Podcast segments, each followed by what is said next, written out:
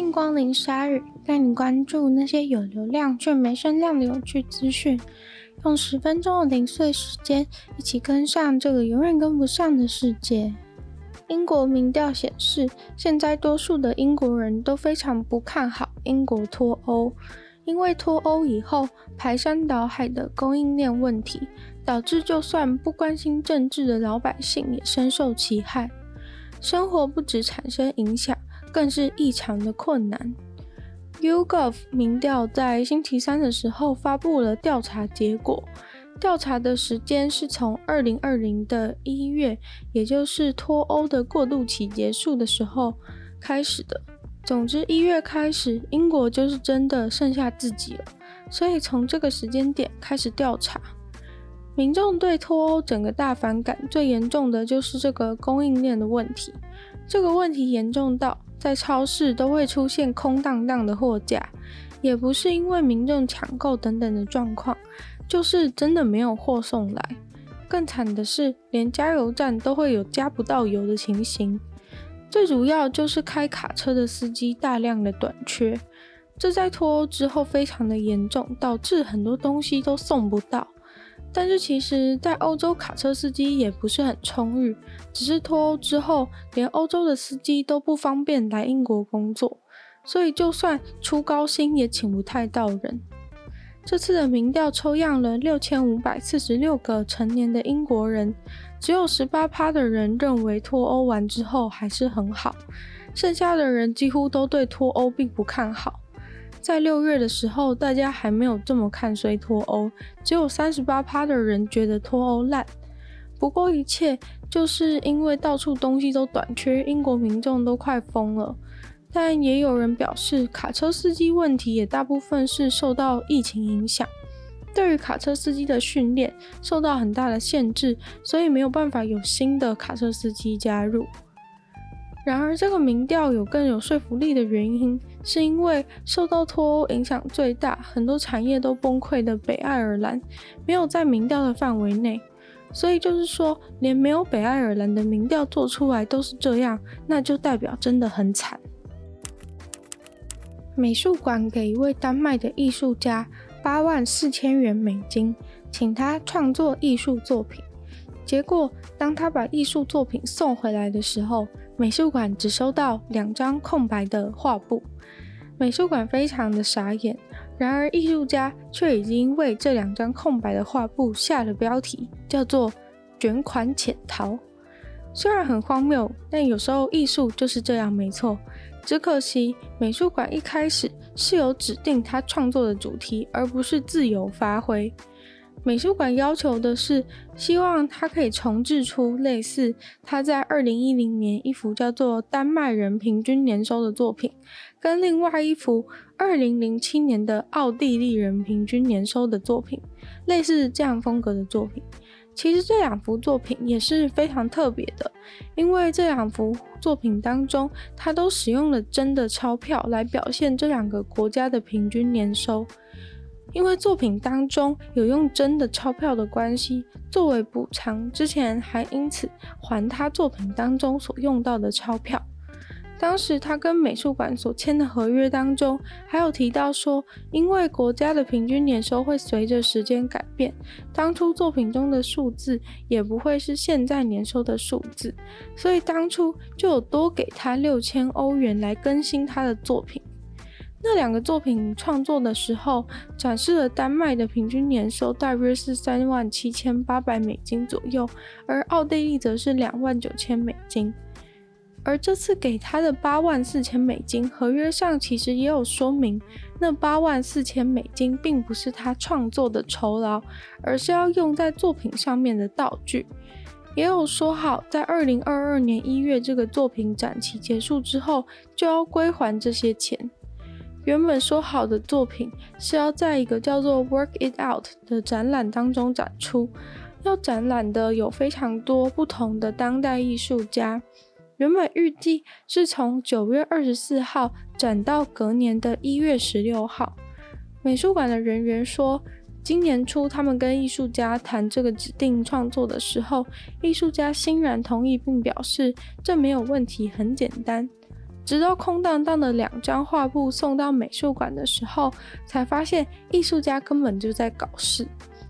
美术馆还收到一封来自艺术家的 email，里面就说到他将这个作品取名叫做“卷款潜逃了”，所以他就是卷款潜逃了。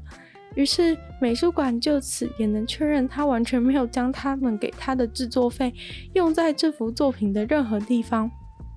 也是啊，毕竟整个就是空白的，没有放入半张的钞票。这个画框原本预计是要被塞满钞票的，现在却是如此，真的是非常的 令人觉得好笑。澳洲的各种自然环境相关的状况好像都不太好，最近最严重的就是澳洲代表性的明星无尾熊。根据统计，澳洲近三年来就少了三分之一的无尾熊。虽然专家认为确切数字很难计算，有可能更少，但是确实是少了非常大量。不过专家也承认，因为澳洲面对的气候变迁和其他问题，导致无尾熊少掉三分之一。很多无尾熊是在森林大火里面死掉的，也有很多是因为干旱、热浪和整地。总之。现在的无尾熊数量大约是在三万二到五万八之间，但在二零一八年的时候是有四万六到八万二那么多。在东南边的新南斯威尔州是影响最为严重的，少了四十一趴的无尾熊。澳洲的这些无尾熊大多栖息在澳洲的东部和南部的区域，在二零一二年时被认定为危险物种。而最近的报告指出，新南斯威尔州的无尾熊，二零五零年就会灭绝了。现在澳洲到处都会传出烧伤的无尾熊，或是快渴死的无尾熊的照片或影片，它们都倒在烧焦的树或草丛里面。还有可以看到有消防队员喂无尾熊喝水的状况。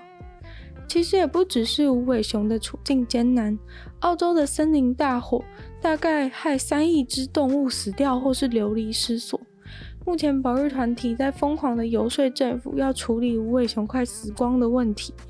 老实说，就算澳洲政府根本不关心动物，也必须会管这件事情，因为无尾熊也算是澳洲观光的一大重点。要是没有无尾熊的话，澳洲还是澳洲吗？也是一个让大家担心的问题。之前澳洲的大堡礁被除名，就已经很担心会让澳洲的观光收入下滑。那如果没有无尾熊的话，澳洲政府还能怎么办？美国的医院或诊所似乎常常被以奇怪的名目乱收钱的情况。很多人抱怨看个医生就被林林总总加了好多名目上去。不过最扯的就是这位去做移除痣手术的女子，点痣的部分收了她两百二十三块美金，但是下面却有一个项目叫做情绪。情绪的项目收了她十一块美金，其实是因为她在医院哭了，因为哭的关系被收了十一块美金的情绪费用。虽然现在情绪劳动是个很流行的词，但是这位女子表示，她连个摸头的贴纸都没有拿到，完全不理解医院是哪里有为他的情绪付出努力了。很多网友也很好奇，他是哭多惨才会被收这个费用？结果他说，他只是因为有一点刺痛而掉了一滴眼泪而已。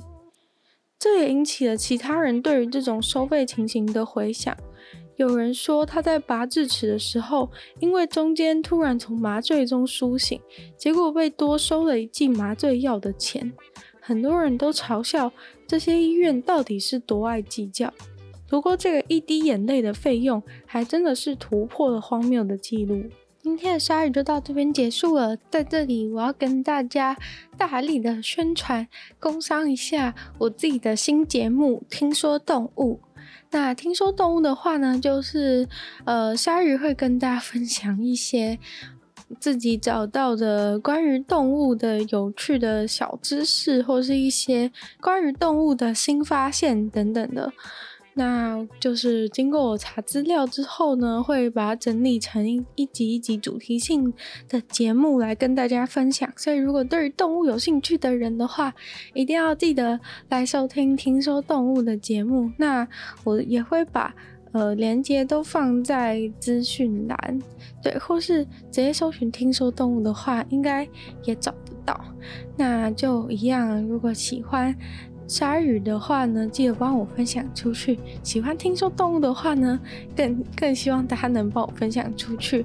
然后可以在 Apple Podcast 留星星，写下你的评论。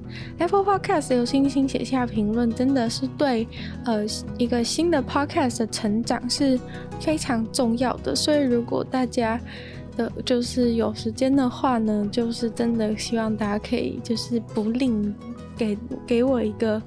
给我留个星星，然后写写一句话就好，写个一个字好像也可以，对，然后呃，反正就是也可以去收听我的另外一个 podcast《女友的纯粹不理性批判》，然后里面就是会有比较长，然后推荐影剧或是聊一些议题的内容，可以陪伴大家。